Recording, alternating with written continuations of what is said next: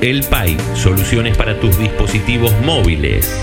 Accesorios, cargadores, baterías, manos libres, carcasas, reparaciones y activaciones en todas las empresas.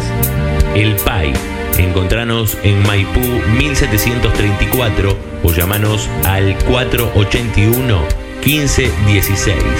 El PAI, acompañando a 341 Rock. Conflictos familiares, deudas de alimentos, debida comunicación con tus hijos menores, problemas entre vecinos, consorcios, deudas incobrables. No esperes para resolverlo. Mediaciones privadas. Acércate a Ampliando Horizontes en la calle Presidente Roca 1852. Comunicate con nosotros al 482-9816 o al 341-564-7272. Escribinos a ampliando horizontes rosario gmail.com. Visítanos en Facebook. Búscanos como Centro de Mediación Ampliando Horizontes. ¿Qué esperás para llevar tu comercio o empresa a Internet? Rosario Media es tu mejor opción. Sitios institucionales, tiendas online y app Android desde 4 mil pesos. Visítanos en www.rosariomedia.com.ar. WhatsApp 341 227 8237.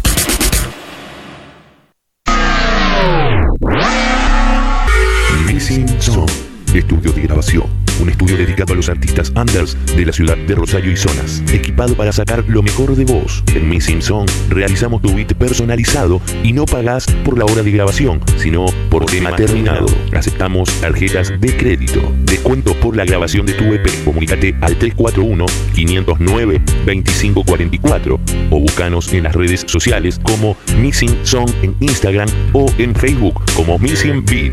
Missing Song acompañando al under.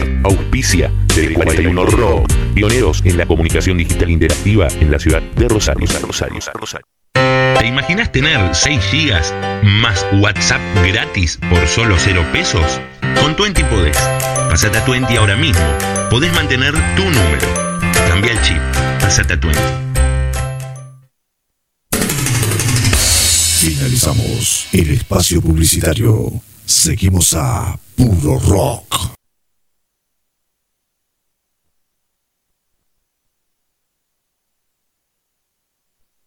Buenas noches Rosario, bienvenidos al episodio número 13 de HDM. Gracias a nuestros aplaudidores que vienen todos los miércoles a hacer nada más que aplaudir. Muchas gracias. Eh, ya, aplauden, cuando quieren. Pero está bien, está bien, para eso le pagamos, para que aplaudan. Bueno, tampoco le pagamos, les tiramos al- algún cigarrillo o algo de comida cada tanto. Si quiere entrar con... ¿A qué no te damos ¿Cuándo comida, comida? vos? No te dimos comida a vos, perdón. Nunca me dieron comida a mí. Ey, loco. Y bueno, eh, vamos son- a tener que renovar el. Son distintos arreglos de contrato. Vamos a tener que renovar el contrato. Vamos a tener que poner esas pautas en el contrato 2020. 2020 que haya comida. Ah, Sí, después tenemos que hablar del contrato 2020. A ver si seguís, no seguís, que... O sea, te la pegás de estrella y ya no querés estar más acá, no sé. Vamos a ver. Lo podríamos dejar a votación. Lo igual, podríamos esa es dejar a votación. Sí, es muy arriesgado. Bien, comenzamos el episodio número 13 de HDM. El primero de los últimos tres episodios que nos, nos quedan este año. Bueno, el negro ha tenido un pequeño percance. Se acaba, Cosa de, del micrófono. Eso fue una señal. Eddie No More en el 2020. Eh, se acaba de suicidar el micrófono, qué mal, eso es una mala señal. Mientras Eddie toma, toma algo de refresco sabor cola. Vos te das cuenta que esos son mensajes que subliminales del más allá, que yo tengo que estar en el 2020. Vos decís que son subliminales y que son del más allá. Bien, son mensajes bastante directos, acá. me parece fue. Más que subliminal fue bastante directo. Tengo el micrófono altísimo. Eh, altísimo sí. de altura el micrófono, no de volumen. Yo ahora me bajan el micrófono, no se me escucha, esto es un bajón. complejo de altura, porque Complejo. generalmente es el que uso yo. Claro, sí, sí, totalmente. Bien, como les decía, estos son. Hoy empezamos a recorrer los últimos tres episodios de este año 2019. Después nos vamos a retirar un tiempito hasta febrero, primer miércoles de febrero, donde vamos a volver con toda energía renovadas y después de nuestro viaje por Is- Islas Canarias, seguramente. O nos quedemos cagándonos de calor acá en Rosario. pero- Acariciando el canario. Acariciando el canario. Acariciando. Aclaramos que ahí tiene un canario, por eso. Yo tengo un canario, se llama Tweety. Se llama Tweety. Sí, totalmente. ¿Qué, qué podías esperar de esto? Bien, eh, hoy vamos a dedicar nuestro programa a las intros que tuvimos durante todo este año. Y además vamos a tener, eh, como siempre, la, el, bloque, el bloque titulado La Apuesta. Hoy Vamos a presentar una banda de España y un proyecto de un muchacho italiano que detrás tiene una gran historia de vida. Así que vamos a arrancar así este episodio número 13. Vamos a arrancar con la apuesta. La banda que vamos a presentar se llama Azrael.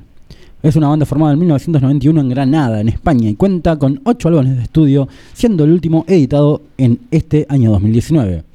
El álbum lleva el título, o lleva por título el mismo nombre de la banda, eh, así que se llama Azrael, es un discazo. Y Azrael está formada por Mark Riera en voz, Mario Gutiérrez en guitarra, JM Salas en bajo, Manuel Arquellada en batería, Enrique Rosales en guitarra y Javi, Javi Saavedra en teclados.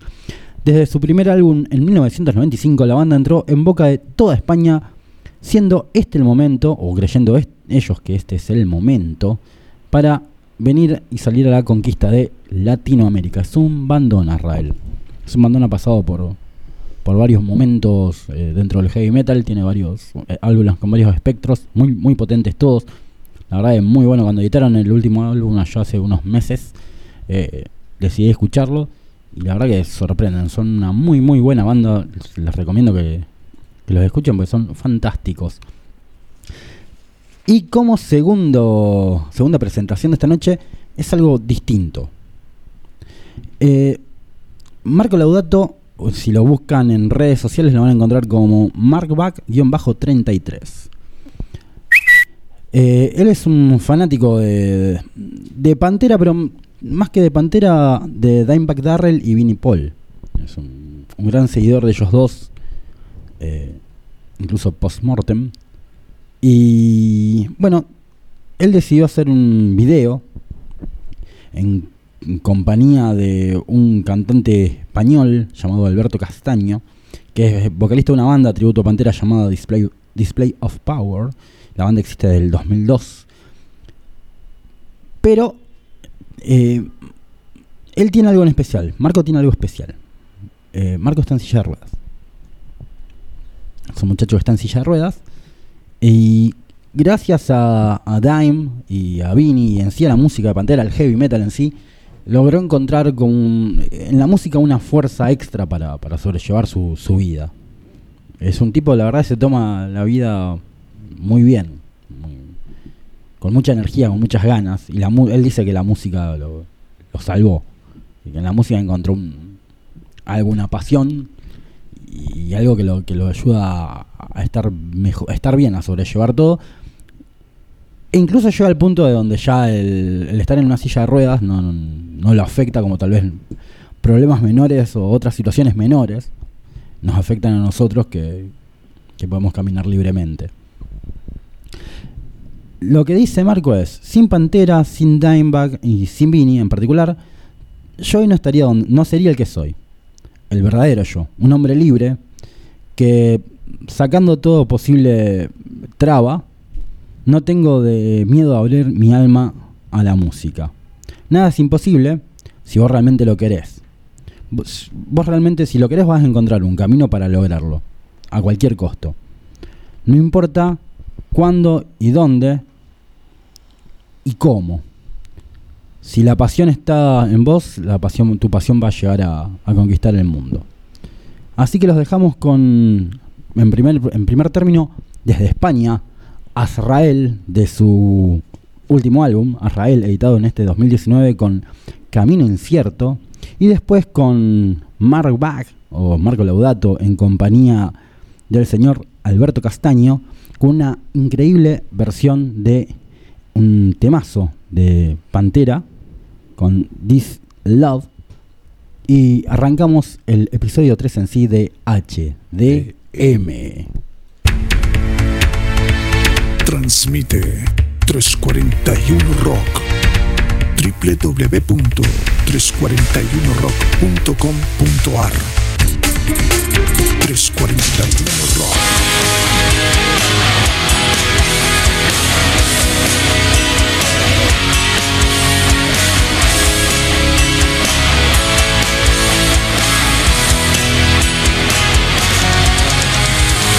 Y con luchas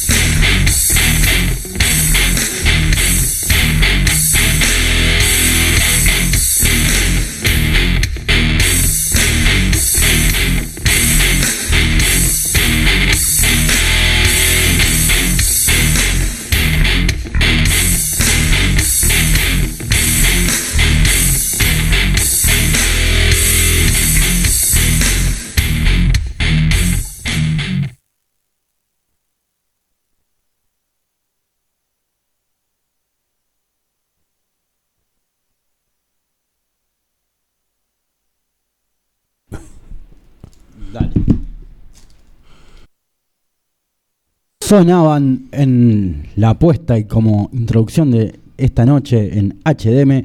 En primer término, Azrael con Camino Incierto, la banda de Granada, España. Y después Marco Laudato con el señor eh, Castañeda en voces, el cantante de Display of Power de, España también, o casualidad, casualidades de la vida. Eh, con This Love, un tributo a Pantera y particularmente a Vinnie Paul y Dimeback Darrell. Dentro de unos días, si no es hoy, mañana, posiblemente vamos a estar subiendo al blog del programa una entrevista que tuvimos con, con Marco, donde nos contesta un montón de, de preguntas interesantes, nos hablas un poco de música, de su vida, de, de cómo la música lo, lo hace sentir. Menos mal que aclaraste, porque si no pensé que iba a hacer una nota a Vinny Paula Back. Sería tremendo. La Sería Ouija- tremendo. La Ouija. Sesión de Ouija en vivo, de- señores. Sí, sería interesante. Eh, O pero- no. O no, sí, depende. Depende cómo vengan con, con las ganas de hablar que, que vengan. Pero bien, como les dijimos, eh, hoy vamos a estar hablando o, en realidad dedicándole el programa a nuestras in- intros de todo el año. Fueron hasta el 12 introducciones en total. Así que tenemos como 12, este- 12 temas más para, para entregarles de variadas, variados estilos de bandas. Hay de todo acá dando vuelta. Pero antes que nada, ¿cómo estuvo tu semana, Edgardo? Mi semana estuvo fantástica. Esa no te Fantástica. la veía venir. Sí, bien. Sí, sí, no, he tenido una muy buena semana. Ay, qué lindo. ¿Sí? Sí, bueno, igualmente la semana todavía no termina. No, pero- todavía lo terminó. Recién estamos a mitad de semana. Por, lo- Pero por lo bueno, menos si no hizo tanto calor en, miércoles a miércoles- en Rosario. No hubo tanto calor, o sea, igualmente me van a odiar. Yo prefiero más el calor que el frío. Gay. Eh, ¿Por qué te gusta, por qué- bueno, por qué te gusta más el calor? Porque- Sos grandote, peludo. ¿Por qué te gusta el calor? Bueno, pero sufro mucho el frío y entonces me tengo que abrigar mucho y después parezco un muñeco de Michelin, no me puedo ¿cómo mover. va- Me molesta no moverme. Pero ¿cómo vas a sufrir el frío si te- te- sos una especie de... no sé. ¿Cómo, cómo, cómo te- Ojo, de ese vete, porque va a tener una respuesta que no le va a Sí, gustar. a tener- tengo que salir de acá en este momento. ya, auxilio. Auxilio. Claro, bueno, sí, en realidad no sé cómo terminar esta frase sin que creas que es un insulto, pero... Sos un tipo grande y fortachón. ¿Te gusta más? Sí, bueno, me molesta el frío, qué sé yo. ¿Cómo o te sea, puede molestar el frío? ¿Qué te pasa? eh, la ropa me quita movilidad. Bueno, pero no en verano tampoco podés ir desnudo igualmente. No, bueno, pero uso una remera con unas mangas cortadas y ya está, una bermuda y soy feliz. En invierno también puedes usar remera y bermuda. Me cago de frío. Y bueno, todo no se puede. Todo señor. no se puede, la Todo vida. no se puede. Déjeme con el calor. Además, Bueno. la gente anda más suelta ropa, todo. O sea, Ah, usted porque quiere ver chicas sueltas no, ropa. no solamente ver chicas. ¿Qué quiere ver hombres también sueltos de ropa? No, eso. ¿Le gustan esos hombres que hagan las musculosas mostrando la mitad de la tetilla por la calle que son desagradables, señor? No, generalmente soy uno de esos. ¿Por qué hacen eso? Ir con la tetilla. Usted cuando ve que yo estoy tomando gaseosa, tiene que seguir hablando, diga boludeces, por favor. Usted deje de insultarme. no, soy ¿Por qué que- le gusta eso? ¿Por qué, qué, qué- qué- gracia tener con una tetilla, un pezón no, afuera? No, no, no, no me gustan las remeras, o sea, la, la musculosa o las remeras sin manga, entonces le corto las mangas a las remeras que tengo. Bueno, pero no va con las tetillas afuera. No, no, la bueno, musculosa pero- en sí no me molesta, está bien, muestran sus brazos, eh, hace calor. soy tatuador, tengo que mostrar lo que tengo tatuado aparte. Sí, bueno, podés tener los brazos tatuados sin ser tatuador. Yo tengo dos tatuajes y no soy, no soy tatuador. Es más, no sé quién me hizo estos tatuajes. Uno y medio en realidad tengo. Uno y medio. Uno y medio. Uno y medio porque el otro todavía no lo terminamos. O sea, tengo cierto tatuador que se, se le está complicando en tiempo para No, no se complicó el tiempo. Usted se fue a Europa. Bueno, señor. Ah, ¿vio? Que usted trae el viaje a colación, no yo. Prometemos que el año que viene vamos a volver y vamos a contar las anécdotas de ese viaje a Europa. Cuéntela solo, yo no tengo ninguna anécdota. No, porque en un momento pl- planeamos un viaje a Europa juntos, ¿se acuerda? Ah, lo habíamos planeado, sí, sí, sí, sí. Después Bueno, la pero pobreza y un montón la de, pobreza, un montón de de, cosas más no lo hicieron posible, pero en un momento íbamos a hacer creo que Barcelona, Madrid, Íbamos a Barcelona, Inglaterra, Madrid, o querías ir a Inglaterra para ver a Londres. a Londres para ver a alguien. específicamente. Eh, habíamos dicho, bueno, Holanda, Alemania, Hola- Alemania creo que íbamos a ir para el Wacken, alguna boludez. Alemania para el Wacken, obviamente. Eh, y al final nunca Yo fuimos. me iba a llevar a la fiesta de la cerveza si no tomo. Y sí, bueno, pero me va a acompañar igual, señor.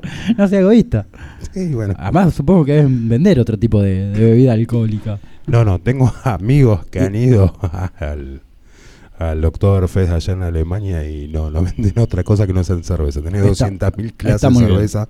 Son bien. 25.000 carpas gigantes, pero no te venden otra cosa que no sea Está cerveza. muy bien. Y bueno, le compramos un par de latas, un six pack de Coca Cherry que tienen allá. Porque Sí, yo creo que la por probé, no me acuerdo si en, en Lisboa o en Madrid. que es lo más rico del mundo. No, yo la probé acá hace mucho tiempo atrás. Claro, venía. bueno, antes venía, pero ahora no las hacen. Allá hacen Coca-Cola de, de todo. Coca-Cola de gitano, de lo que venga. Coca-Cola con Bueno. niños expulsados de sus países. Si algún día vamos para allá, esta- este tipo de chistes no los vamos a poder hacerlo. Sería una lástima, pero bueno, es lo que hay. Eh, como les dijimos, esto, este programa número 13 se lo vamos a dedicar a nuestras intros. Y en nuestro primer programa, ya un 4 de septiembre de este año 2019, arrancábamos con la historia de un personaje real que participó en la Primera Guerra, el señor Thomas Edward Lawrence, para nosotros el vulgo conocido como Lawrence de Arabia, Arabia. gracias a libros, a los libros que él mismo escribió, películas que, que se hicieron en, en su nombre, eh, películas muy buenas, o sea, una, una gran épica la de, la de Lawrence en cine por lo menos. Lawrence era un militar eh, y arqueólogo y escritor británico que había desempeñado un gran papel en la rebelión de los pueblos árabes contra el imperio otomano. Participó en algunas grandes eh, conquistas o, batallas, como la de Talifa, el sitio de Medina y la captura de Damasco. Después de la guerra abandonó Alevi y continuó sirviendo al gobierno de su país. Al final falleció, se murió, se estroló con su moto en 1935 a los 46 años. Es un bajón sobrevivir toda una guerra, Toda una guerra y para después hacerte mierda en un moto. En la moto, eso te pasa por Born to be Wild. Born to- de una.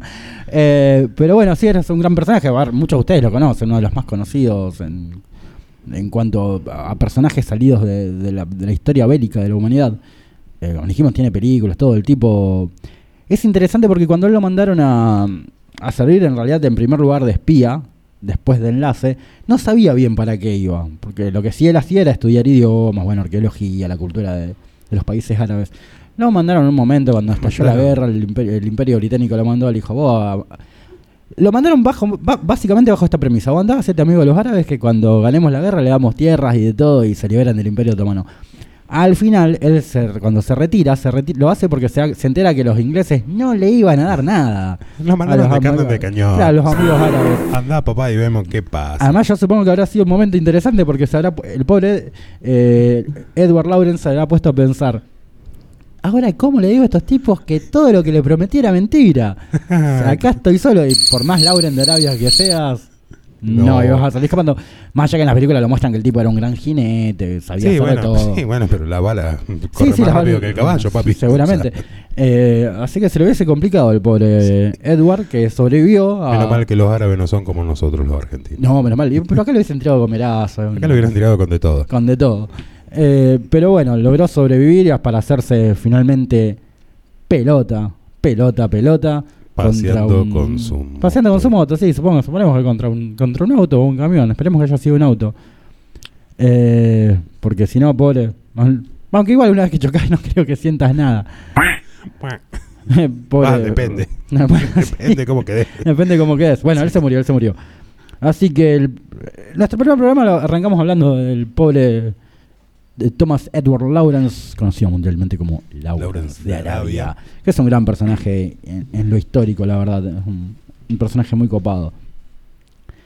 Tiempo después, exactamente una semana después, en el episodio número 2, decidimos hablar del niño que no quiere crecer, del niño que odia a los adultos, del niño que tiene como 700 años, de uno de los personajes literarios con más estatuas en toda Europa. Hay una más o menos por país, en casi todas está meando o haciéndose el copado en sus mallas verdes, zapatitos de punta. zapa- zapatitos de punta, Maldito niño. acompañado de una de, de su hada tirapolvo por, por el culo.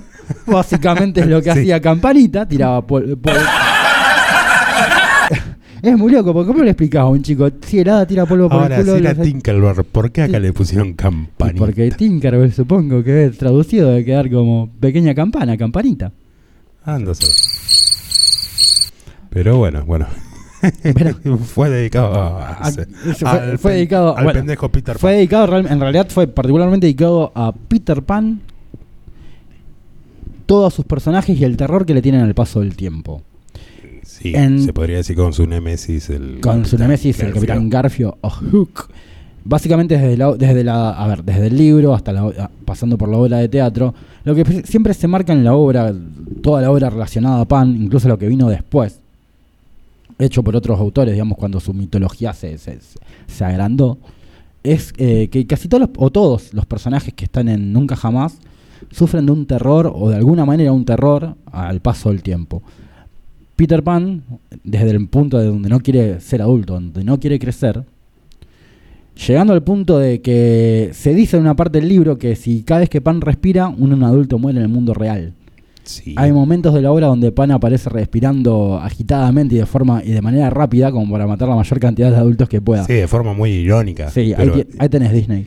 Inclusive, como fue una obra de teatro primero, el actor que hacía de Peter Pan lo hacía en vivo a eso. Lo hacía en vivo, eso sí, era tremendo.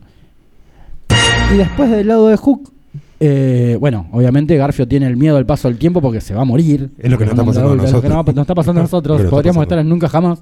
Eh, y bueno, eh, en, la obra es graficada por el- la presencia de este cocodrilo gigante que le arrancó una mano en una de las batallas con Pan, cuando Garfio cae al, al océano. Este cocodrilo. Eso me, me da bomba. Claro, me da bomba. Igual me hace acordar a. ¿Vos sabés qué me hace acordar? A- ¿Se acuerdan la película Hook? Que trabajaba Robbie- eh, eh, Robin Williams. Robin Williams, el cantante pop. Robin Sí. Williams, al final, Garfio empieza a, a escuchar que el, El relojito del paso este del tiempo. sonido, el paso del tiempo, y justamente se libera el cocodrilo. Bueno, ahí, adiós Garfio. Eh, la cosa es que incluso también eh, hay un tema con, con la adultez y la niñez, con, más allá del paso del tiempo escondido en esto. El autor de, de Peter Pan eh, había conocido, se hizo amigo de dos niños de una familia, no de una familia vecina, se hizo amigo de los hijos. Cuando los padres de estos chicos se mueren, el tipo los adopta así de una manera media turbia. Una relación muy enfermiza. Sí, una relación bastante enfermiza. Tenía problemas. La- toda la obra que, que- Todo lo que hay atrás de Peter Pan y la obra es bastante turbio. Bueno, pero Disney tiene esa facilidad de agarrar historias. Sí, endulzarlas, y endulzarlas endulzarlas un poco. Es más, hay un montón de detalles oscuros, como que los niños, eh, los niños perdidos, en- en nunca jamás cuando muestran alguna señal de que están creciendo desaparecen misteriosamente. Misteriosamente, supuestamente Eh, sí, asesinados por el señor claro. de los pantaloncitos verdes. Los Debe ser un Las bajón que venga un tipo en malla verde y te mate. Estás creciendo, ay señor, eso también está creciendo. Oiga, padre Graci, Eh, ¿cómo va a decir eso? ¿Cómo explicamos esto sin que alguien se enoje? Bueno, el padre Graci era un cura, un cura muy turbio, de, la parte muy, de una parte muy oscura de la historia argentina y no muy, bastante reciente en realidad. Bastante reciente, no Bastante reciente.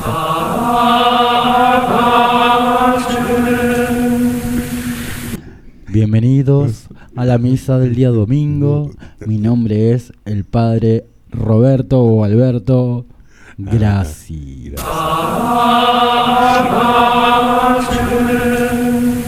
Yo me pregunto, Cristian, ¿de dónde saca todos estos ruidos? No sé, estos sonidos? está en todas. Están todas. Bien, Sí, igualmente para mí los niños de nunca jamás eh, estaban todos muertos. Es como hay otra vers otra versión, en realidad la misma, en las mismas eh, historias que mientras van pasando de, de Pan, en un momento sí se deja entrever que Peter en realidad es el ángel de la muerte y lo que hace es llevarse claro a, la- los reclutar pibes. los pibes muertos, los, los que mueren jóvenes y se los llevan nunca más, a jama- nunca jamás donde Nunca. no crece, donde no van a crecer. Claro, y la agarra a Wendy como si sería la madre nodriza. Claro, él se quiere llevar a Wendy como madre de los chicos, de los niños perdidos. Sí, Entonces, por lo tenía que otras en- intenciones, pero bueno. Sí, sí, ahí está el problema, donde Wendy no debería crecer, pero sí debe crecer en cuanto a lo... Es una a- nena. A, lo, a lo mental. Eh, a ver, O sea, no crece físicamente, pero sí madurativamente. madurativamente. Exacto, así es. Eh, incluso también Garfio tiene así como, como deseo hacia Wendy. Eh, la ve como mujer en un momento de la historia. Y bueno, imagínate, flaco, es la única mina más o menos Pasable. Tinkerbell era muy chiquita. incómoda sobre todo. Incómodo sobre todo. Pero bien, nuestro primer episodio lo dedicamos al señor Thomas Edward Lawrence, o Lawrence de Arabia, que tuvo que seguir rajando de Arabia para que no le hagan torta cuando se dieron cuenta que era toda una mentira. Y terminó siendo torta. Y pero terminó bueno. siendo torta, pero por un camión. O un auto, todavía no lo, no sabemos. O capaz que se cayó. O capaz se No, cayó, no sí, pero se hizo, que miércoles con- se hizo pelota con la moto. No eso. no supo doblar. No a supo doblar, eso es lo importante de la historia. Es la moraleja de la historia. Si va a una guerra, trate, después no se compre una moto. y, y de- y después, eh, bien, hablamos sobre, en nuestro segundo programa sobre Peter Pan y el terror al paso del tiempo, donde un montón de detalles oscuros, muy turbios, adornan la historia. En estas oportunidades, para graficar o ilustrar esto, estas pequeñas introducciones, elegimos dos temas, uno para cada introducción. El primero, perteneciente a su último álbum, The Great War, de este año 2019, los suecos de Sabaton justamente eh, abren el disco con... En realidad el segundo tema del disco es el dedicado a Thomas Edward Lawrence. El tema es Seven Pillars of Wisdom, que lleva el nombre de uno de los libros que escribió él al regresar de la guerra. Y después, los españoles de Debler, también de su álbum eh, de este año, 2019, su álbum Addictium, presentaban Recto hasta el amanecer con la eh, participación de Leo la Bestia Jiménez.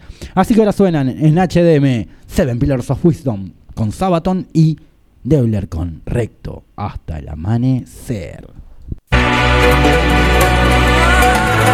Far from home and far away from the European fronts, one man joins forces with an unlikely ally with whom he conducts raid after raid and forces the enemy to redistribute his armies. The sun burns the desert sand as the legend in Arabia grows. The man is T.E. Lawrence, and these are the seven pillars of wisdom.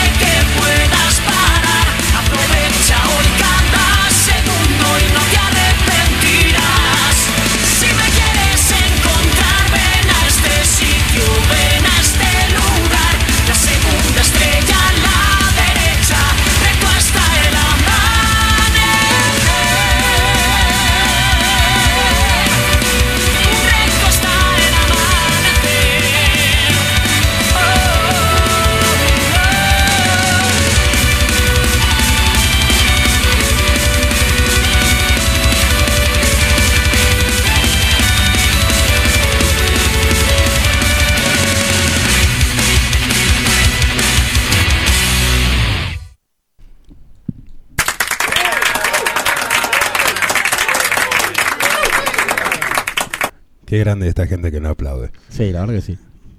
Se les agradece mucho. Gracias por los aplausos. Bueno, pero eso deben ser todos nuestros oyentes que no nos pueden aplaudir. Claro, no nos pueden aplaudir en vivo, entonces se graban. Se graban. Se graban, se graban. Gracias, gente bella. Gracias, muchas gracias, compañeros. Eso me sonó a... Aguante el general, vieja. Eh, no. Usted sabe que yo no, no tengo mucha simpatía con los hombres de uniforme. Eh, depende, a mí hay dos o tres que me caen bien, pero suelen ser de pertenecer a bandas de heavy metal y se visten de forma militar. No, no, no, no, no, no, no, no, tengo como un cierto repudio, pero bueno. Eso- Bueno, allá usted, o sea, Cada uno, a ver, cada uno aguanta lo que quiere. No, igual yo tampoco tengo mucha, una tremenda simpatía por los militares. Igual conozco muchos que son muy buena gente, tengo que, que decirlo. Conozco muchos que son muy buena gente y, sí, Están Ramito y muy- Rambón eran una y masa, están pero- muy en contra de ciertos sucesos bastante oscuros de América Latina. Todo. Don Carlos. Eh, no, don Carlos, no, no, por favor. Bueno, ya que estamos, vamos a mandarle un saludo a la gente que no, no escucha. Un saludo, Gracias sí, por aguantarnos durante 13 programas. Gracias por aguantarnos durante 13 programas, sin duda. Es más, hay gente que ni siquiera sabe de lo que hablamos, pero no hace el aguante igual. Sí, totalmente, esa gente es la que más se valora. Es la que más se valora. Eh, esto, es esto es terrible, voy a decirlo en vivo porque quiero que todo el mundo sepa mi desgracia. Mi madre acaba de hacerse un Instagram. Ay, Qué pobre, bajón, qué pobre. Mamá, no me sigas, por No, favor. Ya me sigue. Esas son las ventajas que tengo yo. guarda, guarda, guarda. pues, Tal vez haya una Ouija, Instagram, alguna boludez así. hay que ver si hay wifi, papi. Hay que, hay que ver si allá tiene que tener ya hay wifi. Hay que ver dónde está. Igual. Hay que ver. No, sí, mi vieja era buena persona. La buena Yo- gente. ¿Y qué yo pasó no- con vos? No sé. Culpa de papá. El paso de los tiempos. No, mi papá es muy buena persona. Muy buena además. persona. Sí, sí, algo de Yo todo. siempre dije que si yo llego a hacer la mitad de lo que él sería un golazo, pero. Bueno, todavía te queda pero- tiempo igual. eh, Sí, bueno. Todavía te queda tiempo, eso es lo bueno. No sé si tanto, pero. Pero, pero sí, un saludo para todos los que nos hicieron el aguante durante estos tres episodios. Como les dijimos, eh, nos quedan dos episodios más y después, eh, además de que la llegada de Navidad y el Año Nuevo, eh, nosotros vamos a aprovechar para tomarnos un descansito de seis programas, seis, seis semanas, seis programas, lo que serían seis programas. Y en febrero vamos a volver con la temporada 2020. Igualmente, igualmente, HDM no se detiene. Y este domingo se van a estar enterando de una nueva propuesta que tiene HDM en cuanto a bandas y estas cosas, pero por el lado de las redes sociales. ¡Qué bien! Una propuesta muy interesante e incluso es intercontinental. Eso es muy bueno, eso es muy bueno. Y aparte, aprovecho a felicitarte por ser integrante del staff de Metal Steel. de Thundersteel. De Thunder Sí, Steels, muchísimas gracias. Eh, bueno, sí, está.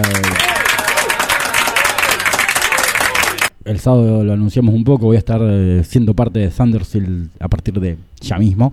Ya, Eh, ya de sos parte, o ya sea, soy no, parte, ya sos parte de hecho de ya estoy trabajando en la, primer, la primera entrevista para la Revi. Eh, es una revista que se edita tanto en Argentina, Chile, México, como también en Estados Unidos, España, China y dentro de poco un par de lugares más muy, muy interesantes para, para, para, para nada, para en- por mi lado eh, presentar notas, reseñas y entrevistas con bandas. La primera es con una banda muy grande de Suecia, así que creo que la van a disfrutar mucho. Eh, Bien, don Carlos. así que muy muy emocionado por esta nueva aventura que, que emprendo en esto de lo que es el mundo del heavy metal. Sí, sí, igualmente. Todo legal. ¿Cómo? Justo una propaganda. igualmente la fotito no te favoreció mucho, pero bueno. No, es que era- con- Eras muy joven. Es que con Lucas buscamos una foto interesante mía y no encontramos, así que él sea- decidió ir por su lado y, y buscar una foto por lo menos graciosa, si se quiere. Siete años después sigue robando con la misma foto. Olvidate, sí. Yo, yo tengo una, una foto que más o menos garpa y la, la uso ad eternum. La ¿Qué está diciendo? Sí, sí, yo soy esa clase de gente, señor. Yo exploto la, las cosas buenas, las exploto hasta el final. Yo te lo dice. sí, sí. Bueno, por casa, ¿cómo andamos? No, no, no, yo, yo soy impresentable. Yo subo dibujos nomás. Yo no dije que lo iba a presentar, yo dije con lo de la foto. Yo, No, no, con la foto no, no me sé. De Aunque hecho, yo- de hecho, tampoco me saco muchas fotos. no Yo soy- se lo presentaría a algunos amigos. Usted es un buen, un buen hombre en el fondo. A usted lo mata la imagen, ¿no? Como, como Ah, obvio, pero yo renegué toda la vida de eso. Claro, usted O lo mata la imagen, pero usted es un buen tipo en el fondo. Dígame algo que no sepa. Eh, Bueno, lo de buen, buen tipo basta, o sea, porque Sí, la gente va a empezar a pensar bien de usted. va a pensar que soy buen tipo en serio y me van a cruzar por la calle. Y Y, van a venir a abrazarlo. Sería muy lindo. Podríamos hacer una especie de, de, de a ver, de estas, eh, entre- no sé, pruebas sociales, ¿viste? Eh, tipo, lo ponemos en una esquina con, o en un cruce de calles, acá en las peatonales de, de Rosario, con un cartel que diga abrazos gratis. A ver, ¿cuántos se acercan a abrazarlos? Sería muy, muy interesante que, de no, ver. que no haga mucho calor porque, o sea, me molesta la transpiración. Eso es uno de los motivos. Sí, pero al final le gusta el calor. Sí, pero por eso eso es uno de los motivos justamente que no me gusta el invierno y estar tan abrigado. ¿Por qué? Porque no lo abrazan. No, no, porque transpiro y no me, me molesta mucho la transpiración. Y la transpiración es algo, es, es molesto. Eh, es molesto, sí. es algo molesto. Te voy a confesar un toque que tuve durante toda mi vida cuando jugaba al básquet. Abajo de la sudadera, Sí, o sea, abajo de la camiseta, Sí. usaba otra remera porque me molestaba la transpiración y me he llegado a cambiar en entretiempo la remera de abajo. Oh, qué tipo mañoso. sí, por Dios, sí, bueno, no, oiga, soy un tipo complicado, soy un ser complicado. Sí, la verdad que sí. Bueno, pero igual por lo menos limpito. Eh, Ah, eh, sí, bueno, limpito. pero, pero me molesta, me molesta bastante eh, el sudor. Bien. Eh, sí, sí, sí, igual me hizo acordar a esta escena de mi novia Polly, creo que era. Cuando Ben Stiller sal- salta a invocar la, pelota cuando juega el partido contra, creo que el padre de ella, y cae con en- encima del cuerpo todo transpirado, el gordo transpirado y peludo. Y muestran en cámara lenta como la cara baja por todo el pecho y la panza del gordo. Bueno, mi cara es prácticamente la de Ben Stiller. Claro, y lo peor es que él sufría así de un toque tremendo que era que, viste, Sí, le daba sí, da- tengo- miedo tengo- todo. Bueno, tengo un poco hipocondríaco. Tengo bastante tox, no me molesten. Algún día los trataré. Algún día. Bien, en nuestros episodios número 3 y número 4, nuestras introducciones se lo dedicamos a estos dos temas y o tópicos. En el episodio número 3 hablamos de Rialé o Rialé o Rlie. No sé, es Es impronunciable. impronunciable o sea, según la, supuestamente la mitología lovecraniana. Pero Rialé es la ciudad eh, hundida en el fondo de los océanos donde supuestamente descansa Tulu hasta que algún día decida despertarse y hacernos mierda a todos. Claro, eh, ¡Uy, qué mal! encerrado, no está muerto, él está encerrado Claro, está dormitando dormido. hasta que vuelva. Tulu es una ciudad que No, Tulu no Tulu es no. una ciudad, Tulu Tulu es es un- un monstruo. es un dios Es primigenio. un dios. Rialé es una ciudad que no que, que no contempla la, la forma arquitectónica que como nosotros la concebimos. Es distinta. Y, y- y la sola presencia o la sola visión de la ciudad genera el terror en quien la vea. O sea que si sos lo suficientemente afortunado como para no morirte del cagazo cuando ves la ciudad, después lo ves a Tulu y te morís del cagazo o te controla la mente y lo, no sé qué es peor. Prefiero morir antes de que me controle la mente. A ver, Tulu, Tulu o Cthulhu. Tulu. O, ese, el, ca- o el cabeza de pulpo. Cabeza de pulpo lo llaman en el barrio.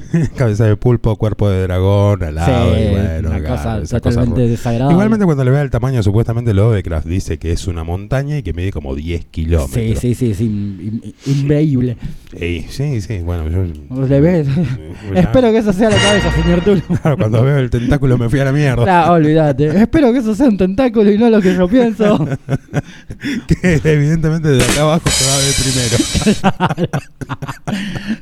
Pero bueno, eh, sí. Programa número 13, el negro y yo hemos venido. de Buen humor, ¿se ve? Se ve que sí. No- estamos eh, derrapando como locos. está- queremos el descanso, evidentemente. Lovecraft nos indica que las coordenadas de la pole hundida son 47 grados como 9 segundos sur de latitud y longitud 126 grados 43 segundos oeste. Muy cerca de las, de las islas de Ponape, uno de los cuatro estados que constituyen los estados federados de Micronesia. El tema, es- el tema es este, que en la- hay un poco de realidad mezclado con el mito. En el, durante la Guerra Fría, la Marina de Estados Unidos lanzó cientos de micrófonos en la profundidad del océano buscando detectar submarinos soviéticos. En los 70 el proyecto fue abandonado, pero en 1997 estos dispositivos se recuperan para fines científicos, quedando a cargo de la Administración Nacional Oceánica y Atmosférica. El tema viene cuando tres de estos sensores, eh, muy cerca de las coordenadas que, que nos da Que Lovecraft, justo, claro. eh, descubrieron algo. El 19 de mayo a las 15.30 horas, los tres sensores detectaron durante 7 minutos ondas de sonido de baja frecuencia. Este sonido lo bautizaron como Blup, blup. el plup. Eh, y hasta el día de hoy no se sabe de dónde carajo vino ese sonido. Está grabado, si más, si entran a varias páginas, está. sí, sí, sí, sí, sí. Es más, en YouTube me parece que En buscaba YouTube creo que está y también, sí. Y es muy bueno. loco. Es muy loco porque encima, bueno, se ha generado una mística que los seguidores, pseudo seguidores de Lovecraft, lo tomaron, es como que lo diosificaron a Tulu y es como que dicen que el bloop fue provocado por el señor Tulu. Claro, encima eh, dice que la- no sabe el origen y procedencia, pero que supuestamente tiene que ser de un animal más, más grande Más que grande la ballena azul. ballena. Incluso tiraron que podía haber sido el movimiento de pla- placas submarinas, pero ninguno pudo ser comprobado. Después vez el loop nunca más volvió a escucharse. Bueno, esperemos, esperemos, porque sí. Sí, es- lo peor es que, bueno, sí, si las coordenadas están cerca de las islas de Ponape, que tiene una parte sumergida, es todo un quilombo sí, importante. es un quilombo. Pero, Así- pero así bueno, no me gustaría que salga una bestia de 10 kilómetros No. de alto, cabeza de pulpo, cuerpo de dragón, a hacer mierda al mundo. No, la verdad que le estaría bueno que no, que no, que no aparezca, o espere por lo menos que yo ya esté muerto. O por lo menos explíqueme los ritos de eso de sangre que hacían para, para calmarlo. Claro, sí, es medio complicado. Pero bueno, la cosa es que sí, eh, tiene un poco de realidad. eh, Lovecraft ya no estaba para la época del loop, señores. Así que, no sé, es bastante, por lo menos, eh, no sé, interesante la, Sí, la como- situación. y bueno, hay un montón Es como de un misterio. Igualmente, si existís tú, lo quedate ahí, seguís Eh, dormí, dormí, dormí que te hace calor. Dormí, pero- Abajo el agua debe estar fresquito. Sí, bueno, más si son pulpos. Y sí, cuando son pulpos gigantes. en- igual, cuando son pulpos gigantes, nadie nada te importa. No creo que soy, soy un dios primigenio, sufro de calor. No creo. Pero bueno. No creo. Aparte, vos te lo imaginás volando. O sea, porque- Y no, no termina nunca de pasar. No termina nunca de pasar. Nunca de pasar. Oh, dale, pasó una vez. En nuestro episodio 4 hablamos de otro demonio, de, un- de un demonio en realidad, de, de otro ser así hiper mega poderoso que puede hacerte pelota con solo pensarlo. Hablamos de Belial. Belial es el padre de los inútiles, de todo aquel que no es provechoso. O sea que, hola, Papá, somos te Belial. somos, somos Bel- Belial. Belial proviene de la mitología hebrea y es el príncipe del infierno con ocho legiones a su cargo. Qué bajó, un montón de gente. Se te enferma uno, un huevo, bárbaro. Claro, tenés que andar programando todo. A ver, a ver, acomódense, legiones. Pero desde la Edad Media fue relacionado a los pecados de índole sexual y a la lujuria. Opa. Mírala. Opa. En la Biblia satánica de Anton LaVey es un demonio del elemento tierra y es quien trae la verdadera independencia, la autosuficiencia y la realización personal. O sea que ahí nos cagó, no somos Belial. No somos Belial. Acá no hay nada sexual, no somos autosuficientes, no somos independientes. No, lo es- único que coincide que puede ser nuestro padre, porque Claro, es el padre de los inútiles. de pero los bueno. inútiles. Pero Después, no, no nos realizamos personalmente tampoco. somos como hijos adoptivos, me parece. Eh, Sí, dijo, venga, no pedo, venga, ser En otros te- textos apócrifos eh, se indica que es opositor a Dios y su dogma no permite dudas ni ante sus palabras y enseñanzas. Como de lo- muchos de los demonios de antaño, fue un ángel, un querubín más precisamente, uno de los últimos en caer junto a Lucifer. Se dice que su exterior era tan agraciado que cree que el cielo jamás perdió un ser tan bello. Oh, Era lindo. No, lindo, bueno, yo no soy hijo de él, No, no, eso lo confirma. bueno. Aparece varias veces nombrado en la Biblia como un ser lleno de impurezas y maldad. Un príncipe del mal. Bueno, pero también fue metido, supuestamente es uno de los 72 demonios encerrados Por Salomón. eh, por Salomón. Mm, si vas a buscar en su clavícula Salomón, La clavícula salomónica. Está en una de las jarras ahí encerrado. Hasta que. Salomón yo recomendaría que esos libros no los lean. No, sí, ya lo dijimos esa vez. Ya lo dijimos, no lo No lean. busquen el Ars Goetia y No, si lo que encuentran, no lo lean porque te hace mal. Yo lo sé de buena, de buena fe. Hay cosas que es mejor no saber. Si no lean ese libro, se lo. No me spoileen la vida, por favor. Este es un consejo de. Cristian todo. Sí, sí, sí, sí, totalmente. Está full hoy. Hoy está hecho una luz. full, está full, está full. Eh, pero sí, no lo lean. Este es un consejo de HDM. Si encuentra libros satánicos o de demonología o poderes antiguos, no los lea. o primero busquen cómo contrarrestarlo y después. Claro, también. Sí, igual, Claro. sí, igual no sé. Si van a leer, ot- van a tener que leer otro libro. Y tampoco va a estar bueno. Ya son dos. Esto como cuando se te juntan la gripe y la, gana- y la diarrea. Está complicado. Debe ser Eh, re jodido. Debe ser re jodido. Momentos. Igualmente prefiero cruzármelo a Belén antes de tener gripe y diarrea al mismo Sí, tiempo. pero bueno. totalmente. Eh, qué bajón. Pero bueno, así que en nuestros episodio 3 y episodio 4 hablamos primeramente de Rialie, la ciudad hundida donde descansa Tulu. Y en nuestro episodio 4 Hablamos de sobre el señor Belial, Belial. padre de los inútiles, o sea, nuestro papá. es por papá. eso que... Pero bueno, supuestamente Belial te da y te quita. Y te quita. Hay un montón de gente que te da y te quita. No vamos a entrar en últimamente, bueno. no vamos a entrar en ese tema. Así que eh, eh, en estas oportunidades, para graficar estas dos historias, primero les presentamos un tema de Adagio de su álbum Dominate del año 2006. El tema elegido fue Rialé de Dead. Y después, los españoles de Lujuria de su álbum del 2019 Somos Belial con el tema Migas de Pan. Y así sigue HDM.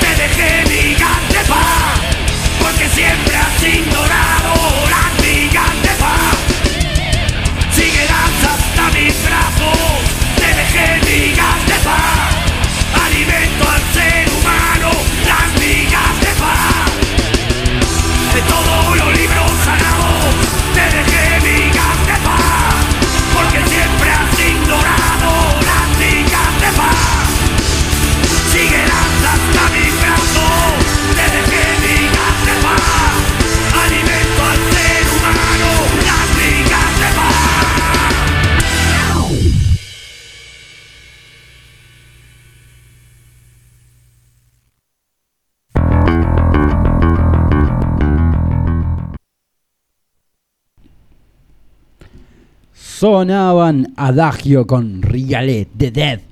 Y después los españoles de Lujuria con Migas de Paz de su álbum Somos Belial de este 2019.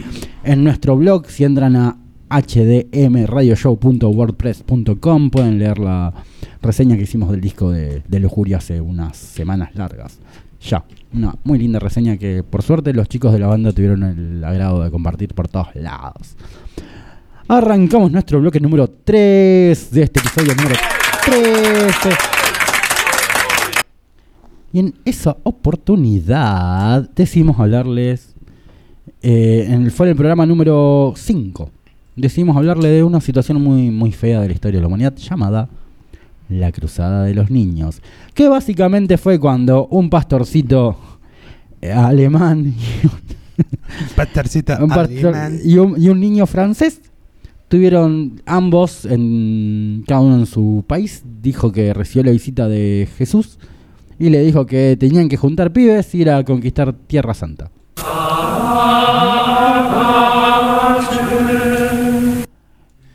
Hola niño francés. Hola, niño alemán.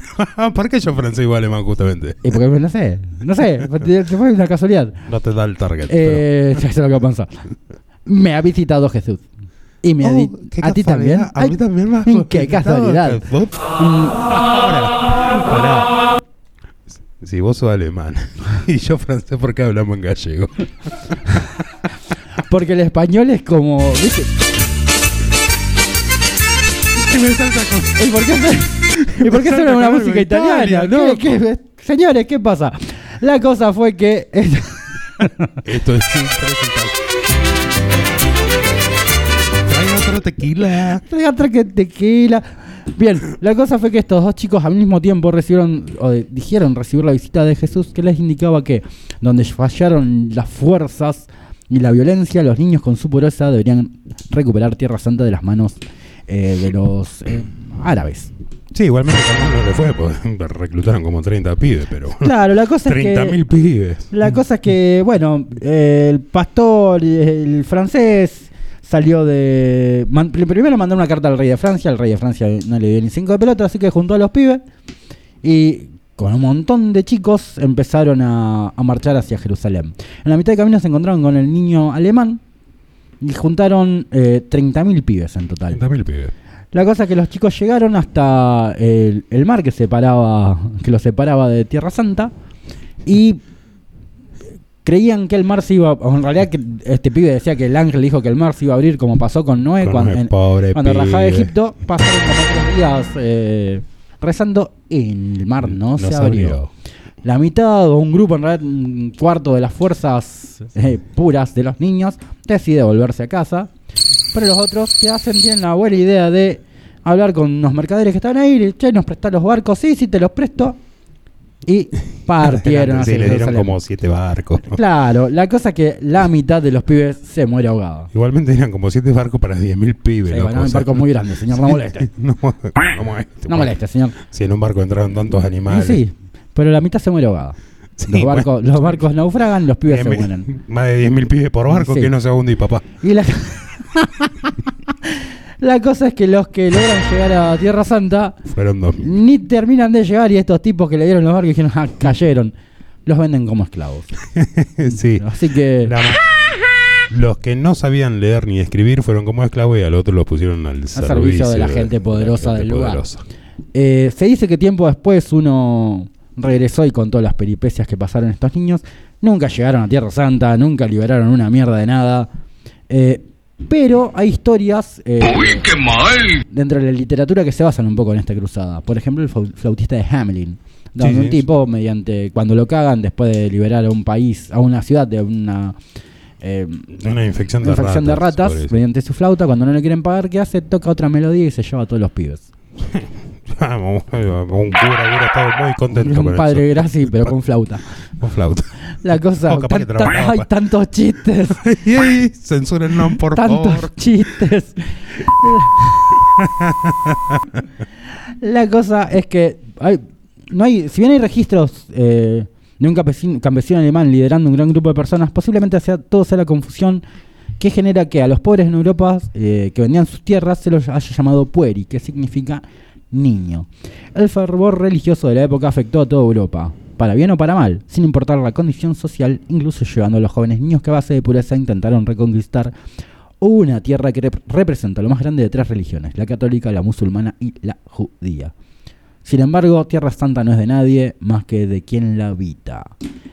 Pero en nuestro episodio número 5... Pues sí, hoy estamos con los El curas a seis, full. el seis, el En el seis. seis, gracias. Programa gracias. número 6. Programa número 6. Hablamos de otro cura mal llevado. ¿Cómo estamos? con- ¿Cómo los curas estamos con los curas mal llevados? Mal.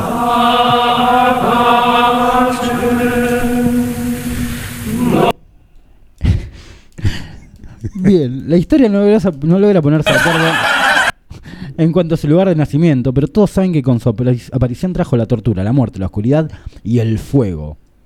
Siempre amparado en la voluntad de Dios. Fue. Dije fuego y casi me hace un incendio, boludo. Y está prendiendo fuego la radio, lentamente. Espero, Bueno. que Cristian, espero que Maxi no esté escuchando.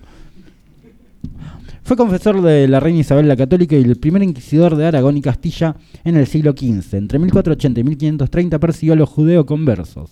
Se dice que tenía ascendencia ju- judeocristiana y Hernando el Pulga escribió sobre él diciendo: Sus abuelos fueron del linaje de los judíos convertidos a nuestra santa fe católica. Igual lo odiaban, así que que hayan mentido a él no- tampoco me parece muy raro. Hablamos de el señor o el inquisidor conocido mundialmente como Torquemada. Este tipo, así como ustedes lo ven, si era judío o no, era descendiente judío, persiguió a los judíos conversos, o sea, los que él creía que eran falsos judíos conversos. Medio mundo, básicamente, no le creía a nadie. ¿Qué hizo? Bueno, básicamente buscó todas las maneras habidas y por haber para culpar a judíos de lo que sea y los prendía a fuego, como hace todo inquisidor que, que- que haga bien su trabajo. los prendía a fuego, los torturaba, los reventaba en... El manual básico anti-judío. Claro, el manual básico antijudío dice que vos lo tenés que prender fuego. Por Dios, alguien que nos censure. Eh, alguien que pare con esta locura. Por Dios. Espectacular. Bueno, si no volvemos el, 2000 el 2020, ya saben por qué es. Obviamente esto eh, no tenemos nada en contra de... No tenemos nada en contra de nadie, tenemos judía. todo en contra de todo. Eh, pero gente. bueno, sí, a ver, Torquemada persiguió judío con versos, quemó libros y realmente lo llamaron, a él lo llegaron a llamar el martillo de los orejes, el relámpago de España, protector de su país, el honor de su orden. Eh, Torquemada se dio el gusto de quemar una banda de libros, quemar una banda de judíos, o sea, todo lo que se le cruzaba lo Lo quemaba, básicamente. Quemaba una banda de bandas. Sí, una banda de bandas. Quemaba todo. Eh, hoy día, mira, los, historia- los historiadores dicen que bajo su mandato fueron quemados entre 2.000 y 10.000 personas, además de literatura no católica. Todo esto duró hasta que finalmente a los 77 años falleció en el convento de Santo Tomás de Ávila.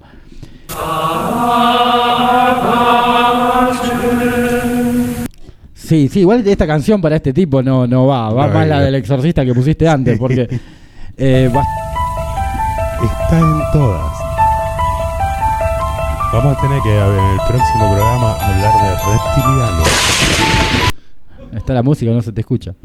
Bueno, en el próximo programa vamos a tener que hablar de reptilianos. Igual ya sabes lo que quería decir, que extraterrestres. Cristian está hecho un fuego. Ay, chiste. La cosa. De épocas oscuras la de la persecución religiosa, por su crueldad para con sus perseguidos, por su fanatismo y por lo que representa, nadie olvidará jamás el nombre de Torquemada, un verdadero fanático religioso, pero para mal, para muy para mal.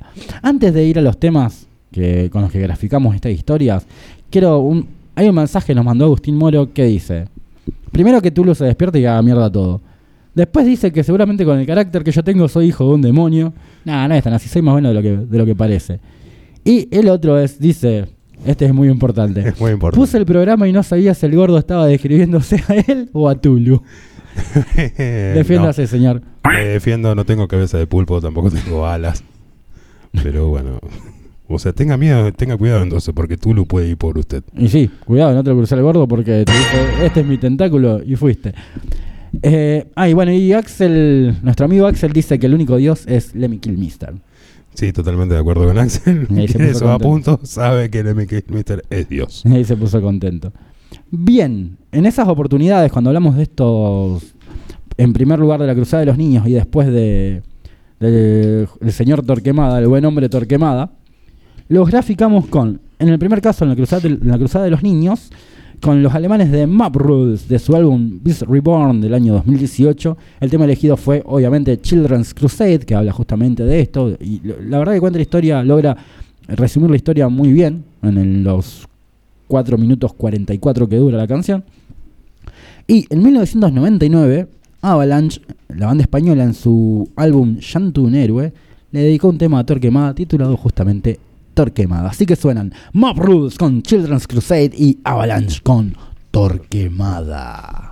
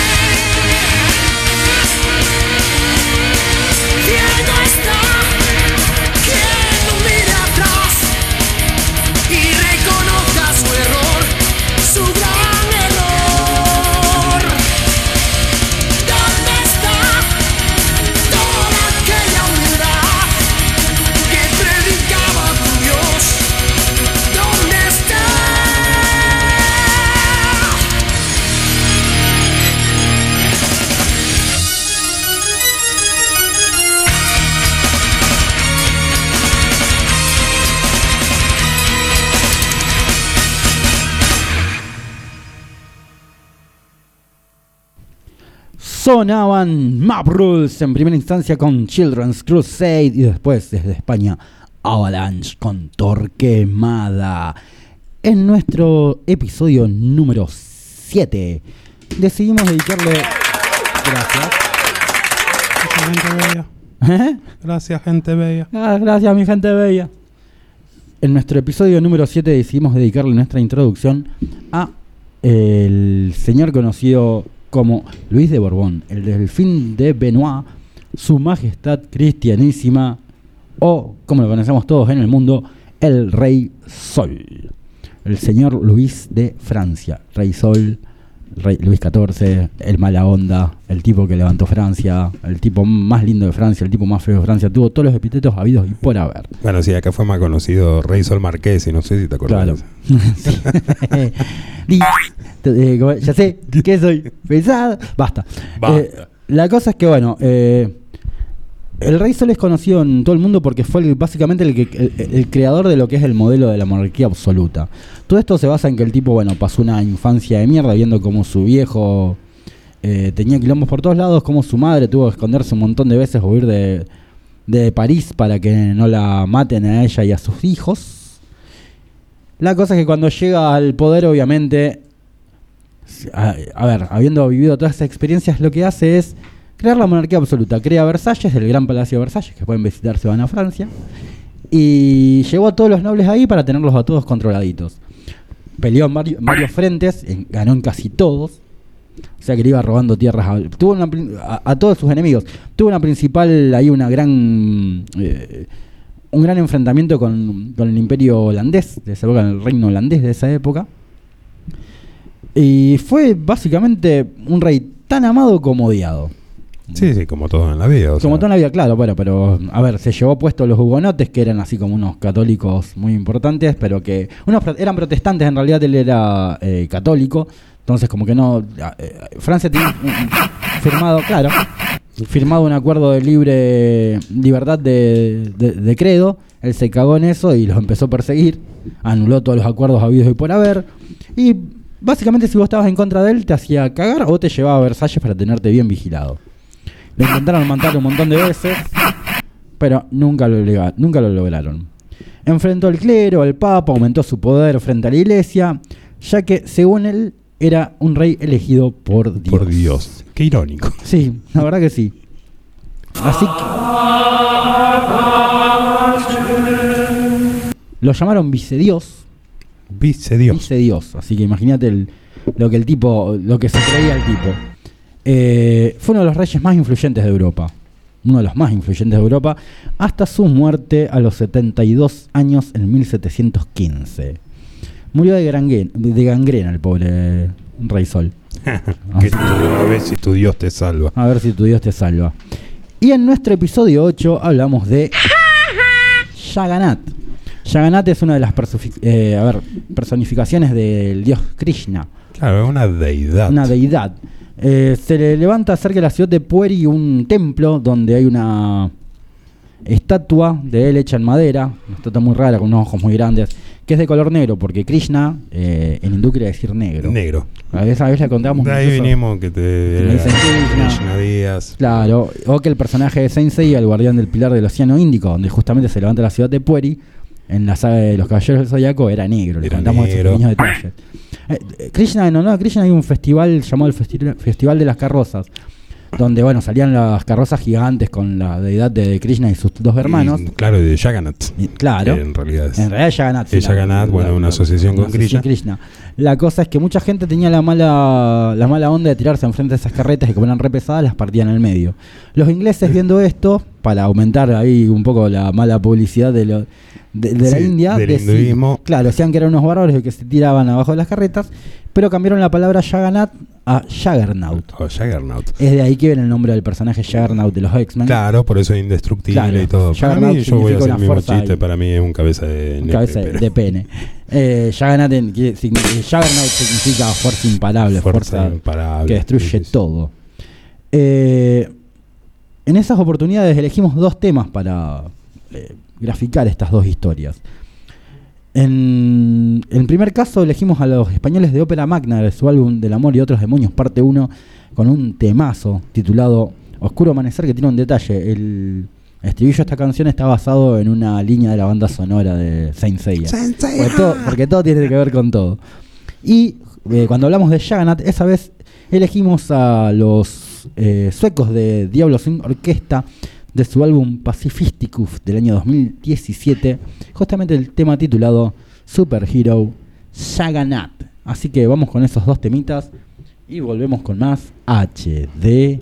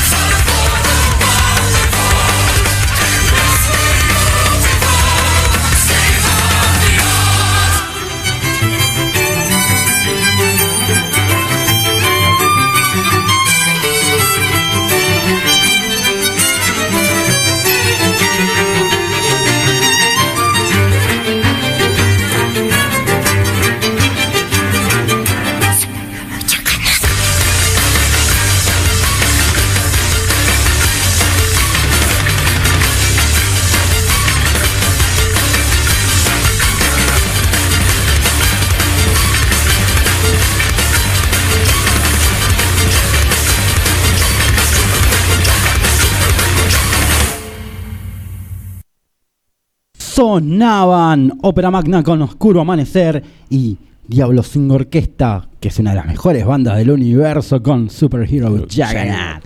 Son buenísimos estos tipos. Una función Hacen increíble. lo, hacen lo que quieren, hacen lo que quieren. Y nosotros en las 341 también hacemos lo que queremos. Queremos. Por eso, el 7 de diciembre a las 20 horas en Bohemia Bar Pellegrini 1584 vamos a estar celebrando la fiesta de la radio. Puedes conseguir tu anticipada a 150 pesos con- comunicándote con los programas de la radio, con la radio misma. Y en puerta creo que van a estar 200 ya las entradas. Van a estar tocando esa noche Clan Farsante, Trapo de Seda, Punto Cero e Inercia, además de un montón de invitados de bandas de la ciudad de Rosario. Van a estar entregando diplomas a quienes, hacen- a quienes hacen el aguante a la radio y a todos sus programas. Así que están invitados, debidamente invitados. No se pierdan porque va a ser un fiestón. Vamos a recibir diplomas. Vamos a recibir diplomas. Todos los programas vamos a estar haciendo un, comentando también, haciendo una especie de radio ahí abierta donde van a estar comentando un poquito de qué va cada programa para que ustedes nos conozcan y vayan conociendo otro- otros programas de la radio. Para que vean las caras horrendas que tenemos atrás Yo- de los sí, yo- micrófonos en nuestro caso. Yo voy a ir con una, una bolsa de, de esas de papel madera. Sí. Vamos, caemos los dos con una bolsa de Sí, papel. es lo- es lo más conveniente para que no se nos hacemos un smile. Eh, total, fanáticas nosotros no vamos a tener nunca, así que. Nah, jamás. eh, jamás. No lo crea, no lo crea, no lo crea. Yo voy a aprovechar la ocasión para mandar un saludo. Ajá, mira vos. Sí, bueno, porque a mí la gente parece que me quiere. Parece. Parece. Destaquemos el parece. Bueno, es. Vamos a mandar un, un saludo a Nati que nos está escuchando con el Aquelarre. Con el Aquelarre. Sí, tan de joda. O sea, Qué y- lindo, señora. Y nos están escuchando, o sea que un saludo grande. Un saludo y para un todos beso. ellos. Si sobra un Campari, ya saben, para mañana Rioja 1150, Galería César. Inviten. Invita. Eh, bien, inviten. En nuestro, Bueno, bueno, episodio, en nuestro episodio número 9, deci- ya que estamos hablando de chicas, decidimos hablarles de una de las parejas más nefastas de la historia de la humanidad. Una em- mujer complicada. Una mujer complicada, Una mujer sin complicada dudas. sobre todas las cosas. Nacida en Hungría en el siglo XVI, pertenecía a una de las familias más acaudala- acaudaladas del país. Estaba obsesionada con la belleza eterna y fue acusada de más de 650 crímenes, convirtiéndose en una de las mujeres con más asesinatos de la historia. Otra que A los 16 años la prometieron con otro nefasto, un tal Ferenc de Nadazzi. Hablamos de la señorita Erzsébet o Elizabeth, Elizabeth Bathory. Sí, bueno, la cosa es que la casaron con el caballero negro de Hungría, que tenía la mala costumbre de empalar a sus enemigos, y ella tenía la mala costumbre de agarrar a toda chica linda que se le pareciera, se le apareciera por enfrente, darle Y- masa hasta que se moría y después se bañaba con la sangre. Se bañaba con la sangre porque estaba obsesionado con la, y la Claro. belleza. Y usaba, bueno, dicen que utilizaba la magia roja. Sí. Eh, no sé, materiales rojos. usaba. Material rojo usaba seguro. La cosa que incluso se mandaban cartas entre ellos a ver cómo podían hacer para matar de forma más eh, Ah, original, Original. Era A su- como, una así. Hola querida Elizabeth. Oh, Elizabeth. er- hola querido Ferenc. Hoy he impalado a alguien introduciéndole. Empalado, los chocaste con un impala. No choque con un impala. Prefiero el Chevy. El che- bu. Uh, Eh, es matado a una persona cruzándole una fuerte pica por su ano. por su ano. Ay, ¿por qué no venís para casa? Que yo tengo tre- tremendo. Basta. Basta, señores. Para mí que lo deschavó el cartero. Sí, lo- señor. sí, sí, Pero bueno. sí, es, es ese tipo. La cosa es que Dejen de fue- censurarnos, por Dios. al señor Ferenc le fue bien hasta también. Se murió de gangrena después de una batalla, mala leche. Sí, en realidad me parece que murió no se sabe de qué. O sea, Sí. contrajo una enfermedad. una y enfermedad y cagó. Y Erzsébet, bueno, fue- siguió matando gente, siguió bañándose en sangre, incluso se consiguió tres brujitas que la ayudaban hasta que un día alguien los botoneó, le hicieron una requisa en la casa, hubo, pero había problemas políticos de, de fondo. El problema fue el cartero. Claro, la cosa O que. el mayordomo El mayordomo confesó, matar. la vendió al toque, Sí, le hici- obvio. lo prendieron fuego.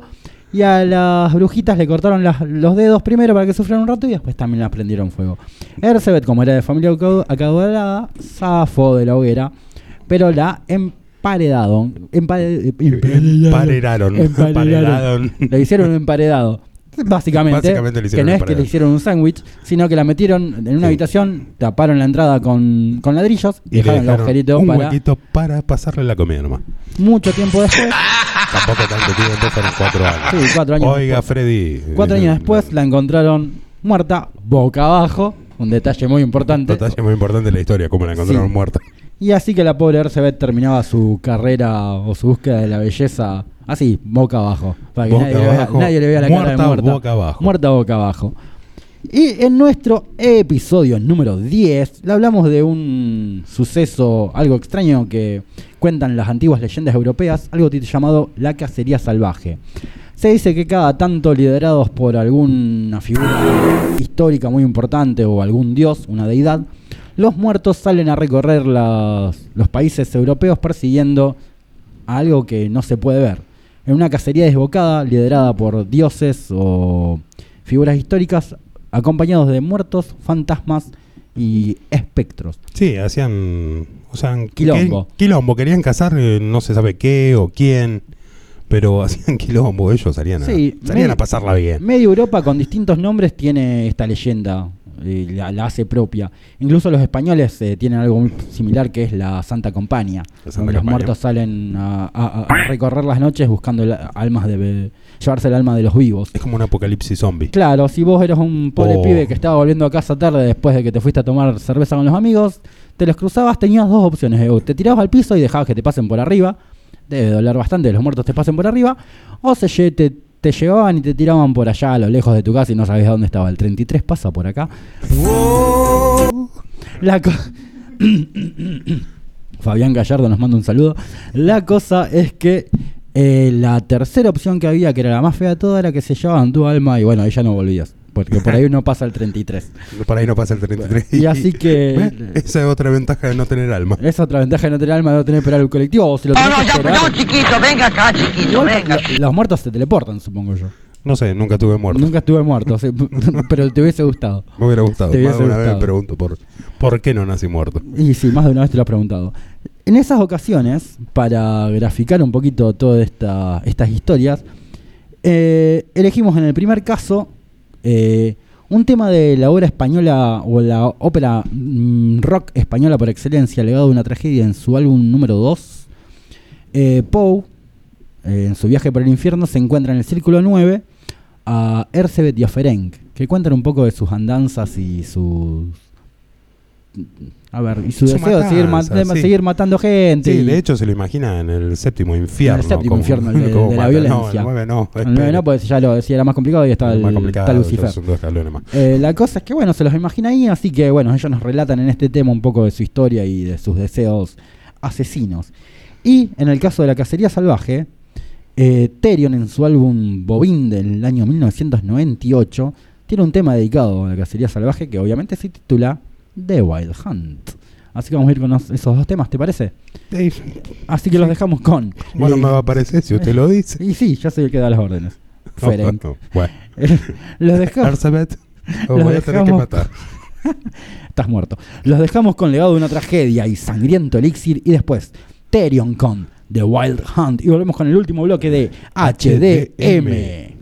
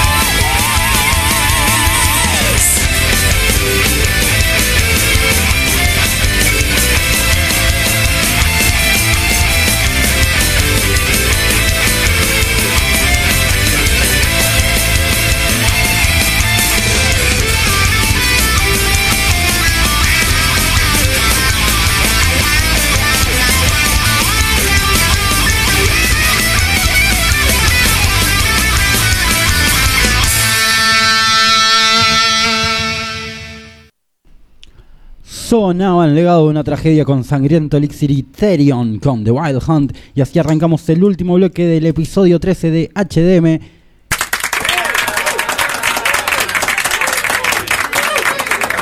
Y en nuestro episodio número 11 decidimos hablar de la historia del hombre y su sueño de volar desde, eh, la desde el mito de Ícaro El mito del Ícaro. O sea, el hombre siempre quiso lo que no pudo tener. Claro, eso es un- exactamente. Una realidad. O sea, Ah. lo que no puede. de lo que no puede tener, pasando por los inventos de Leonardo da Vinci hasta la llegada de los globos aerostáticos, el Zeppelin, su trágico final, Los hermanos Wright. los hermanos Wright, Amelia Earhart, llegando hasta eh, la época de los vuelos comerciales que hoy si tenés platita podés pagarte e irte a cualquier parte del claro, mundo. Y si no, programa un low cost. Y si no, programamos un low cost. Claro que sí. Eh, Flybondi, propaganda. Yo me voy a programar un low cost. un low cost de la vida. sí, de la vida y, y a Córdoba, Sí, quizás. puede ser, es muy bueno. Por lo menos para viajar en avión, volver a viajar en avión. Y sin embargo, en nuestro episodio 12 decimos hablar de Modred, el hijo del rey Arturo, el hijo ilegítimo de Arturo que tuvo con su hermanita. a El base de hijo incesto- incestuoso, incestuoso de Arturo a base de hechizos. Y Morgana. Y sí. Morgana, como bueno, la historia y los diversos eh, libros que han abordado la, la, la- la mitología artúrica o la. Eh, digamos, todos los, eh, escritos sobre Arturo, desde las anales Cambriarae en adelante, han tratado a Modred como un villano, pero a la vez como un niño que desea lo que nunca pudo tener, que es el amor de un padre. Sí, sí, fue justamente eso. El hijo es la parte oscura del rey Arturo. rey que Arturo, justifica exactamente. Imagen de la ley y el orden. Claro, Modred por ahí va por otro lado, pero bueno, a la larga él siempre quiso que su padre lo reconozca. Y bueno, nació con corazón de rey, pero jamás va a poder ejercer ese poder porque No, no, no, pibe. no No, le cabe. no, te reconozco. no, te recono- no tenés mi apellido. Es como un hijo del Diego Maradona. Bueno. Es como un de hijo del los Diego. tantos. Uno de los tantos hijos del Diego, bueno, este era, uno- era el hijo de- de- del Arturo. Arturo le descubren- chupando. Arturo le descubren- chupando. le descubren otro hijo, hijo número 345. Eh, así que bueno. Que la eh, chupen. En esos programas hablamos, en esos dos anteriores programas a este, hablamos de esos temas. Claro, igualmente el tema es que justamente Camelot cae a raíz del hijo incestuoso claro, de Modred. claro, del de Modred y se matan entre ellos, de hecho. Claro, Se con heridas mortales, Heridas ¿no? mortales. Como, como habías escrito, mortalidad de, muerte. Mortalidades de muerte. Así que con últimas dos introducciones nos despedimos, despedimos este episodio 13, dedicado a todas las introducciones que tuvimos este año, desde aquella charla sobre Thomas Lawrence hasta Modred. Pasamos por todas, no dejamos ninguna fuera. Así que para despedirnos vamos a dejarlos con Halloween de su álbum The Dark Ride. El tema elegido es If I Could Fly. ¿Qué harías si puedes volar? Sí, y después Blind Guardian de su álbum Imaginations from the Other Side del año 1995, Modred Song. Nos despedimos, se despide eh, mi amigo, el mejor conductor del universo, el hombre que hubiese deseado nacer muerto, Edgardo Eddie Ríos. Bueno,